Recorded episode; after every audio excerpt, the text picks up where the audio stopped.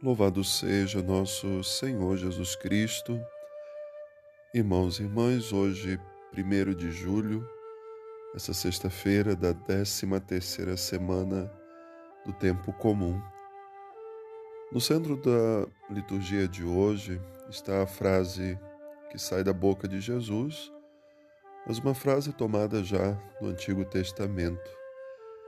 Eu quero misericórdia e não sacrifício. Jesus se utiliza dessa frase para justificar a razão dele estar na casa de Mateus, a quem ele chamou para o seu seguimento.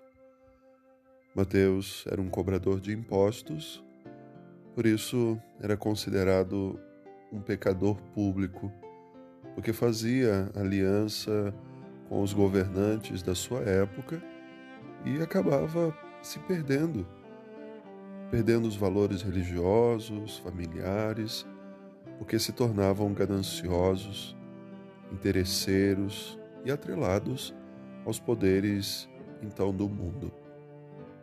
Jesus não olha os pecados de Mateus e nem as consequências das alianças que ele fez com aquelas pessoas. Jesus olhou o coração o coração dele e também o coração de cada um de nós quando nos chamou. Não somos os mais santos, não somos perfeitos. Também estamos na igreja na mesma condição de Mateus. Viemos de muitas situações de pecado, mas chamados pelo Senhor. Ele foi alvo então de muitas críticas porque sentasse à mesa dos pecadores. E Jesus então vai dizer: A misericórdia é maior do que tudo. Eu vim para aqueles que estão doentes, para aqueles que precisam de médico.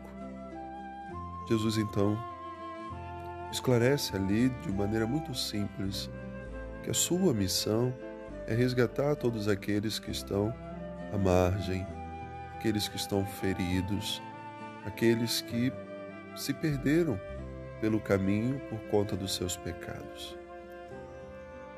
O legalismo dos fariseus fazia, então, naquele momento, levantar muitas críticas, como dizia, a Jesus, porque Jesus, estando com eles, se tornava um deles.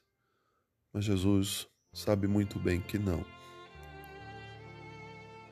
Cada primeira sexta-feira do mês nós celebramos a memória do Sagrado Coração de Jesus. O Evangelho de hoje nos ajuda a compreender os mistérios do coração, daquele que passou pelo mundo fazendo o bem, passou pelo mundo curando a todos, libertando. Por mais que contemplemos e busquemos desvendar esses mistérios, do coração de Jesus nunca conseguiremos totalmente. Somente à luz da palavra, da meditação diária, nós vamos pouco a pouco chegando a um conhecimento daquilo que é o seu amor, a sua misericórdia. Por isso, hoje, mais uma vez, meu irmão, minha irmã, diante de um mundo também legalista, excludente, peçamos a graça de imitar o coração de Jesus, de estar com aqueles que vivem também hoje à margem da nossa sociedade marcados pelo peso dos pecados, dos erros que cometeram, mas todos eles, assim como nós, somos dignos da misericórdia. Uma boa oração, um bom início de um novo mês, que Deus os abençoe.